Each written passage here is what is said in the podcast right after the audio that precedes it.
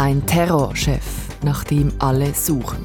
Eine umkämpfte Frontstadt, die wohl bald fallen könnte. Und eine Wirtschaft, die überraschend geschrumpft ist. Das ganz kurz zusammengefasst, das Menü der heutigen Sendung. Das ist der 4x4 vom Freitag. Am Mikrofon Romana Kaiser.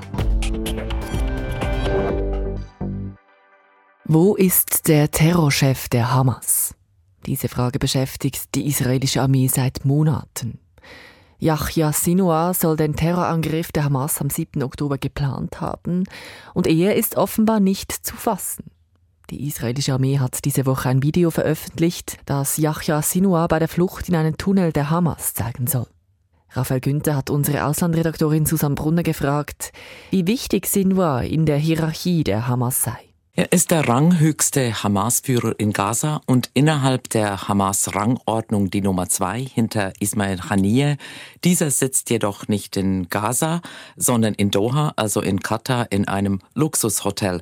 Weil Sinwar im Gazastreifen ausharren soll, hat er so etwas wie Heldenstatus erlangt, was ihn faktisch zur Nummer eins der Hamas macht. Und das heißt, welche Rolle spielt Sinwar insgesamt in diesem Gaza-Krieg? Sie haben es gesagt, Sinwar gilt als der Mastermind, als Planer des Angriffs auf Israel am 7. Oktober. Ob er einen Krieg anzetteln wollte, wie er jetzt stattfindet, ist umstritten. Kürzlich hat einer seiner Weggefährten gegenüber Sky News behauptet, Sinwar wollte nur die israelische Blockade des Gazastreifens brechen und palästinensische Gefangene befreien. Das zwar mit brutaler Gewalt, aber dass Israel mit einer monatelangen fast Totalblockade des Gazastreifens und einer ebenso unablässigen Bombardierung des dicht bevölkerten Landstrichs reagieren würde, würde und mit einer Bodenoffensive. Damit habe er nicht gerechnet. Ob das wahr ist oder nicht, wissen wir natürlich nicht. Senua zu finden, das hat für Israel offenbar eine hohe Priorität. Wie wichtig ist es aus israelischer Sicht, ihn zu finden? Es ist unabdingbar für Israel eben wegen Sinwars Rolle im Zusammenhang mit den Massakern vom 7. Oktober in Israel. Aber Israel hat auch eine lange Geschichte mit Sinwar. Yahya Sinwar ist 62. Er wurde 1962 geboren im Flüchtlingslager Khan Yunis im Gazastreifen, das jetzt eben auch gerade wieder angegriffen wird von Israel. Und damals war das noch unter ägyptischer Herrschaft, als er geboren wurde. Seine Familie ist 1948 aus dem heutigen israelischen Ashkelon vertrieben worden. 1987 war Sinwar Gründungsmitglied der Hamas und er hat den gefürchteten Geheimdienstapparat der Hamas aufgebaut. 1988 wurde er wegen mutmaßlicher Ermordung zweier israelischer Soldaten und von vier Palästinensern verhaftet und verurteilt von Israel zu viermal lebenslänglich verurteilt. Und dann kam er frei im Gefangenenaustausch für Gilad Shalit. Das ist der israelische Soldat, der von den Hamas in den Gazastreifen entführt wurde. Und die Gegner eines Geiseldeals mit Israel oder einer Waffenruhe, die verweisen eben genau auf diesen Fall. Also quasi, sie sind gegen solche Gefangenen- oder Geiselaustausche, weil sie sagen, das Monster Sinbar sei ja freigekommen, man könne sich nicht einlassen auf solche Deals. Jetzt ist der Gazastreifen nur leicht größer als der Kanton Schaffhausen. Wie ist es möglich, dass Israel mit einer großen Armee und trotz aller Bemühungen Sinwar immer noch nicht gefunden hat? Das fragt man sich natürlich vor allem in Israel auch, wo besonders die Fähigkeiten der Geheimdienste in Zweifel gezogen werden, weil sie auch nicht die Vorwarnungen des Angriffs der Hamas am 7. Oktober erkannt haben. Aber Sinwar benutzt offenbar kein Mobiltelefon, er wechselt ständig seinen Aufenthaltsort und teilt wohl nur mit engsten Vertrauten Informationen. Ich erinnere an die Jagd der USA auf Osama bin Laden, der die Angriffe auf New York und Washington, also 9-11 im Jahr 2001, geplant hatte. Die USA brauchten fast zehn Jahre, bis sie ihn in Pakistan aufspürten und töteten. Und Sinwar, der ist auf der US-Terrorliste. Übrigens bei der EU ist er erst seit Anfang Jahr auf der Terrorliste.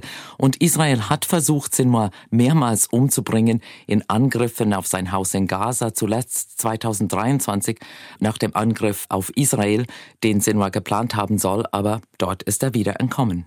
Es kann also durchaus noch länger gehen, bis Sinwar gefasst wird.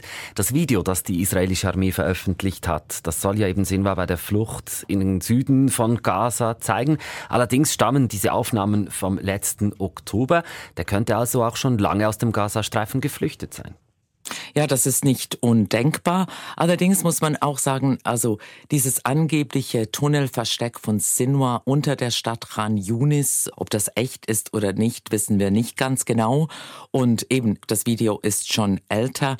Aber es dient natürlich jetzt auch so ein Stück weit für die Rechtfertigung der Großoffensive oder der geplanten Großoffensive Israels gegen Rafah, weil sie sagen, dass Sinwa sich dort versteckt und dort auch noch ein Großteil des wirklich militärischen Apparats der Hamas sich befindet. Aber eben, ob das wahr ist oder ob er nicht auch längst schon weg sein könnte, das ist unklar. Mhm. Und was würde es denn für die israelischen Bemühungen tatsächlich auch bedeuten, wenn jetzt Sinwar gar nicht mehr im Gazastreifen wäre? Das würde die Suche sehr viel schwieriger machen, respektive Sinwar sagt man auch nachher, habe ja gute diplomatische Beziehungen aufgebaut zu Iran zum Beispiel, aber auch zu Ägypten. Da waren die Beziehungen zwischen Hamas und Ägypten waren angespannter vor Sinwar. Und wenn natürlich Sinwar in Ägypten sitzen würde, wäre das schwierig für Israel, weil Ägypten hat doch ein Friedensabkommen mit Israel und da einfach versuchen, jemanden umzubringen, wobei das natürlich getan wird, auch von den USA. Aber es würde die ganze ganze Sache sicher verkomplizieren und es würde natürlich auch nicht unbedingt rechtfertigen, weshalb eine Großoffensive in Rafah, wo sich 1,3 Millionen Geflüchtete finden, also innerhalb des Gazastreifens und davor warnen ja die USA und die EU, dass das nicht so stattfinden könnte. Also diese Rechtfertigung würde das auch schwieriger machen. Einschätzungen unserer Auslandredaktorin und Nahostkennerin Susanne Brunner. Avdiivka ganz im Osten der Ukraine. Schon seit Monaten versucht Russland, diese Stadt einzunehmen. Und jetzt haben die ukrainischen Einheiten ihre Hauptversorgungsroute in die Stadt verloren. Und deshalb holt das ukrainische Militär jetzt Verstärkung nach Avdiivka. Wie ist die aktuelle Situation vor Ort? Das hat Raphael Günther Daniela Brucker gefragt. Sie berichtet als freie Ukraine-Korrespondentin aus Kiew. Ja, also die Stadt Avdiivka in der Region Donbass, sie ist ja schon seit längerer Zeit von mehreren Seiten von der russischen Armee umzingelt.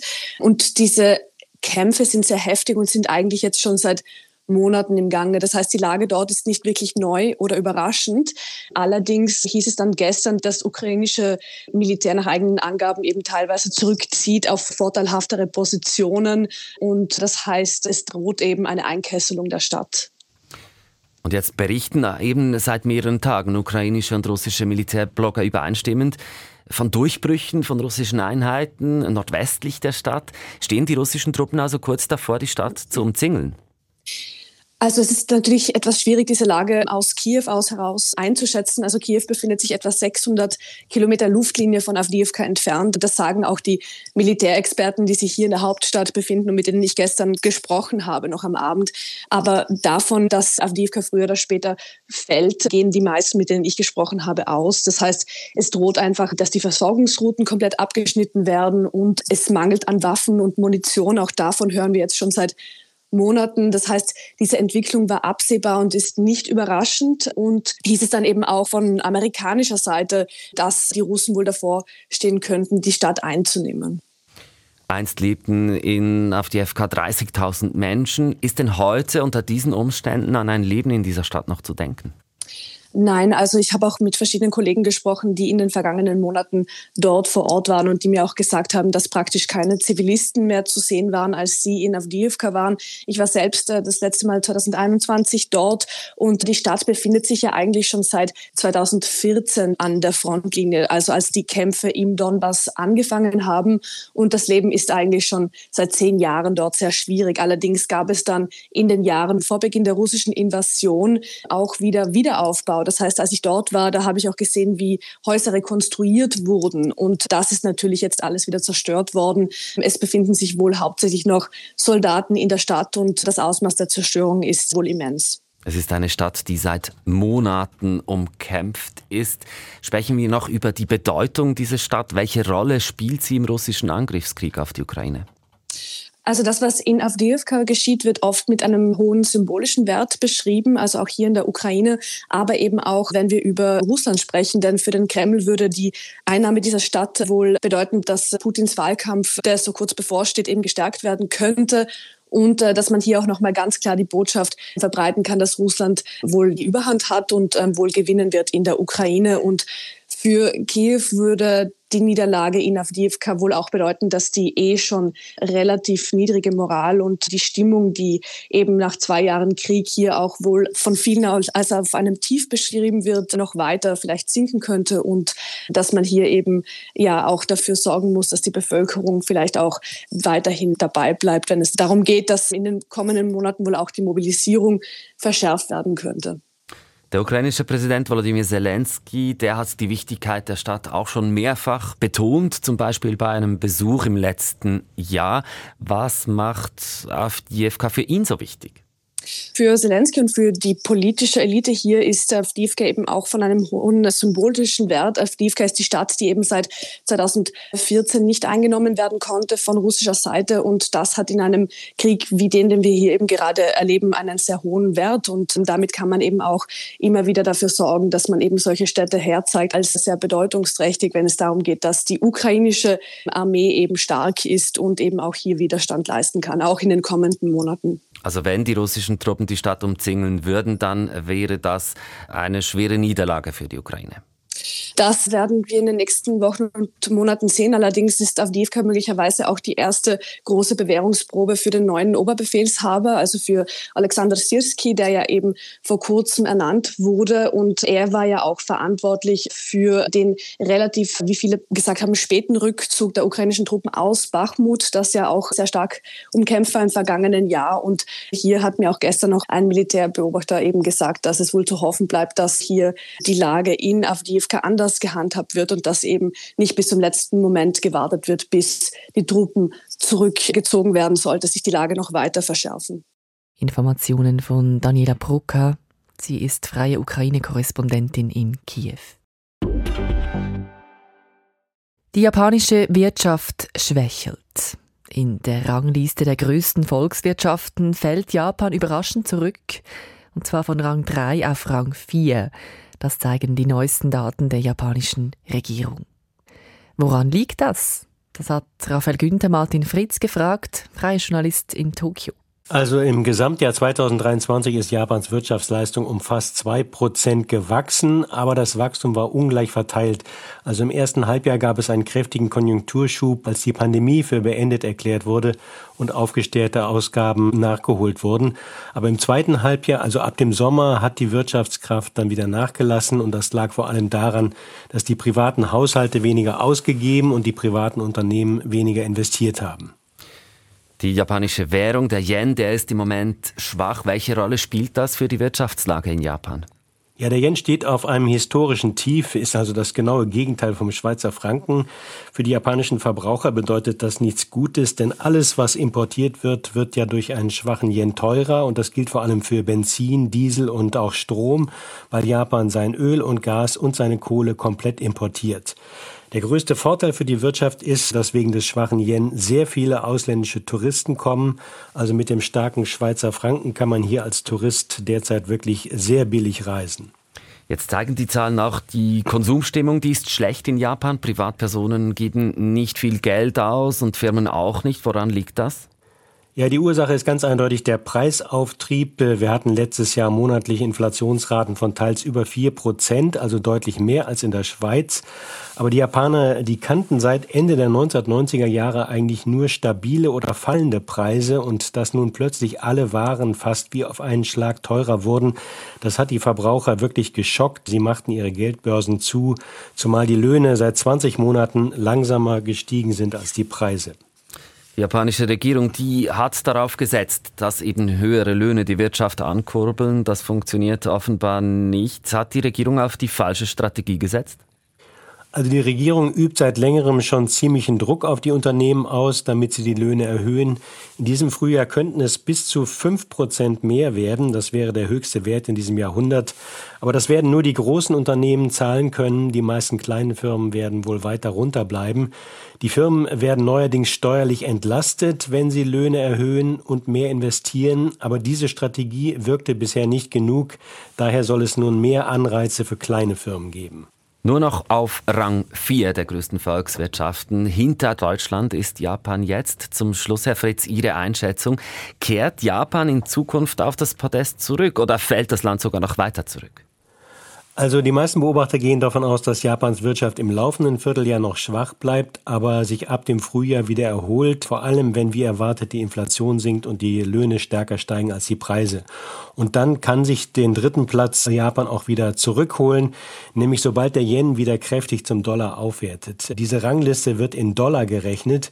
Wenn der Yen also um 10 Prozent zum Dollar aufwertet, ist Japans Wirtschaftsleistung in Dollar plötzlich 10 Prozent größer und wäre dann wieder an Deutschland vorbei vorbeigezogen. Insofern sind solche Ranglisten immer etwas irreführend. Einschätzungen von Martin Fritz. Er berichtet als freier Journalist aus Tokio. Pilotinnen und Piloten haben vermehrt Mühe zu navigieren in der Luft, wegen des sogenannten GPS-Spoofings. Vor allem über Kriegsgebieten kommt es derzeit immer wieder zu Hackerangriffen auf die Navigationssysteme von Flugzeugen. Dabei werden falsche GPS-Signale ausgesendet und das kann bis zum Totalausfall eines Systems führen. Wie gefährlich ist dieses GPS-Spoofing für die zivile Luftfahrt? Das hat Silvia Staub, die Expertin für Flugsicherheit, Marion Venus gefragt. Es ist dann gefährlich, wenn man sich in der Nähe von einem Krisenherd befindet, wo kriegerische Handlungen stattfinden, dort noch am ersten, zum Beispiel in der Nähe von Syrien oder anderen Kriegsgebieten, wo kriegerische Auseinandersetzungen stattfinden. Wenn man dort den Luftraum verletzen würde mit einem zivilen Flugzeug, wäre das Risiko hoch, dass das Flugzeug eventuell abgeschossen wird oder andere Maßnahmen getroffen werden, die natürlich sehr schlecht sind für die Flugsicherheit. Mhm. Und das Spoofing, das passiert ja häufig so, dass dann im Cockpit plötzlich angezeigt wird, dass man sich an einem völlig anderen Ort befindet, als man gerade noch war und eigentlich ist. Was sind das für Absichten, die da dahinter stecken könnten? Wahrscheinlich der Schutz von militärischen Zielen, zum Beispiel in Kriegsgebieten oder auch zum Beispiel beim Präsident Putin hat man schon herausgefunden, dass er sich oft in einer Spoofing-Bubble befindet, sodass er technisch geschützt ist und sozusagen weder durch Drohnen noch durch andere Mittel angegriffen werden könnte. Und auf der anderen Seite zum Beispiel eben auch Schutz von militärischen installierten Anlagen, eventuell auch die Absicht, eine Luftraumverletzung herbeizuführen, sodass zum Beispiel zivile Flugzeuge, die eigentlich keine Luftraumverletzung planen, durch falsche Daten in ein Krisengebiet geführt werden und dort eventuell abgeschossen werden könnten, wie es damals ja mit der MH17 passiert ist, die über der Krim abgeschossen wurde. Also wirklich eine bewusste Eskalation, die da provoziert werden soll. Wer steckt denn hinter solchen Angriffen auf zivile Flugzeuge? Es ist immer die Frage, was bei Terroristen oder bei kriegsführenden Parteien die Absicht dahinter ist. Es ist mit Sicherheit die, den Westen oder die USA, ihnen einen Schlag zu versetzen und da ein Zeichen zu setzen. Wobei bei dem Abschuss von der MH17 es ist die Frage, warum das passiert ist, wie das passieren konnte und was wirklich dahinter steckt, werden wir mit Sicherheit nie herausfinden. Fakt ist, dass dieser malaysische Flug über der Krim 2014 abgeschossen wurde und vieles darüber werden wir wahrscheinlich nie herausfinden. Sie haben jetzt dieses Beispiel genannt. Weiß man denn, wie viele Vorfälle es da gibt? Grundsätzlich scheint das Spoofing maritimen Bereich, also in der Seefahrt, häufiger vorzukommen oder noch häufiger vorzukommen als in der Luftfahrt. Man hat aber auch gesehen, dass zum Beispiel in Israel der Flughafen von Tel Aviv über zwei Monate bezüglich GPS-Signalen stark beeinträchtigt war, sodass da die Flugsicherheit stark eingeschränkt war, weil eben da durch das benachbarte Kriegsgebiet in Syrien und im Mittleren Osten offenbar auch den israelischen Flughafen technisch stark beeinträchtigt hat, so dass hier sehr starke Sicherheitsmaßnahmen in Kraft waren. Also da weiß man, dass das über zwei Monate lang eine relativ gefährliche Situation war. Wie oft das in der zivilen Fliegerei vorkommt, kann man schwer sagen. Darüber gibt es noch sehr wenige Daten. Aber es kommt gelegentlich vor, dass es sowohl geografisch als auch bezüglich Flughöhe gelegentlich stark verfälschte Informationen gibt, die im Flugzeug empfangen werden durch Spoofing. Wir haben ja am Anfang dieses Beispiel vom Lufthansa-Piloten gehört. Er sagt, das sei, als er über die Arabischen Emirate geflogen ist, passiert. Wenn jetzt dieser Pilot da im Cockpit sitzt und das mitbekommt, wie geht man damit um? Wenn die falsche Information nur bezüglich Flughöhe ist, ist es relativ einfach zu lösen, weil man hat ja immer redundante Geräte im Flugzeug. Das heißt, das Flugzeug fliegt nicht basierend auf GPS-Daten, sondern basierend auf den eigenen Navigationsdaten. Es gibt einen Fluggeschwindigkeitsanzeiger, einen Altitude Indicator. Das heißt, der zeigt genau an, basierend auf den Daten, die im Flugzeug selbst abgenommen werden, die Flughöhe zum Beispiel. Wenn die Spoofing-Information sagt, man befindet sich 500 Meter über dem Boden und real befindet man sich aber in 10 Kilometern Höhe, dann zeigt das natürlich der Altimeter, also der Flughöheanzeiger, durchgehend an und das ist sehr schnell und sehr einfach zu verifizieren, dass man sich immer noch genau auf der gleichen Flughöhe befindet wenn nicht irgendwelche Handlungen dazwischen durchgeführt wurden, einen massiven Sinkflug eingeleitet hätten oder was auch immer. Das heißt, das ist sehr leicht zu erkennen und zu falsifizieren. Nein, ich fliege immer noch auf meiner vorgesehenen Flughöhe in 10 oder 11 Kilometern Höhe. Diese Information ist falsch. Bei der geografischen Falschinformation durch Spoofing ist es wesentlich schwieriger, das schnell herauszufinden, weil da sind die Informationen im Flugzeug wesentlich komplex zu interpretieren. Aber auch hier kann das verifiziert werden und da kann zum Beispiel durch andere Radionavigationssysteme die Position falsifiziert werden. Und doch ist es eben eine Herausforderung dann für Pilotinnen und Piloten, das zu erkennen. Was tun denn jetzt Fluggesellschaften und auch Behörden, um diesem Spoofing entgegenzuwirken? Also das sind in erster Linie die Flugsicherheitsbehörden in der Pflicht und die geben auch regelmäßig Informationen heraus, Warnungen, wo und wie Spoofing stattfindet, wo und wie vor allem eben derzeit im Mittleren Osten, in Kriegsregionen wie Syrien, Ukraine etc da große Risiken bestehen. Es wird genau angegeben von den Flugsicherheitsbehörden, welche Art die Falschinformationen, also das Spoofing mit großer Wahrscheinlichkeit ist, ob es sich auf die Flughöhe bezieht, ob es sich auf die geografische Position bezieht, was Flugsicherheitsbehörden schon mal präventiv immer sehr schnell in Kraft setzen sind Luftraumbeschränkungen, das heißt, dass Gebiete wie zum Beispiel Syrien oder Ukraine oder Russland auf gar keinen Fall überflogen werden dürfen. Dann gibt es Umleitungen, die durch die Luftraumkontrolle und Fluglotsen geplant und durchgeführt wird. Das heißt, Flugzeuge werden schon durch Fluglotsen aktiv um diese Krisenherde und gesperrten Lufträume herumgeführt.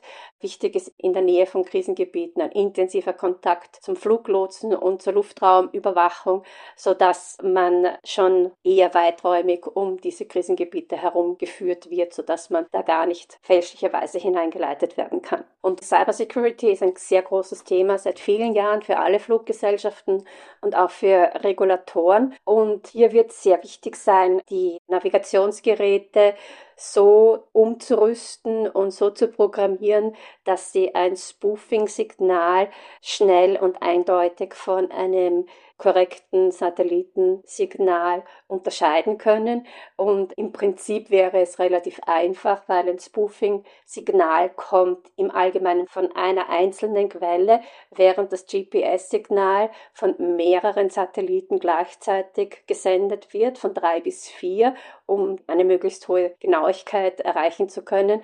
Aber wenn ein Navigationsgerät noch nicht dafür ausgerüstet ist, zu unterscheiden, kommt das Signal von einer Quelle oder von vier Quellen, dann gibt es da gewisse Probleme, rechtzeitig und schnell Spoofing-Signale von normalen, korrekten Satellitensignalen im GPS unterscheiden zu können. Was heißt denn das jetzt konkret? Ich als Fluggast, auf was muss ich da achten? Also grundsätzlich wäre es mal eine gute Idee, die Reiseplanung so zu machen, dass man nicht unbedingt Ferienziele in Richtung fernen Osten anpeilt, so dass man gar nicht so nahe an diesen Krisengebieten vorbeifliegt, sondern dass man eher plant, in Richtung Westen oder Norden zu fliegen und sich einfach überlegt, wo wohne ich, wo möchte ich hin, ist der Flug dorthin, geht der nahe an einem Krisengebiet vorbei oder nicht, so kann man bis zu einem gewissen Grad schon die Risiken minimieren für selbst. Das sagt Marion Venus. Sie ist Expertin für Flugsicherheit.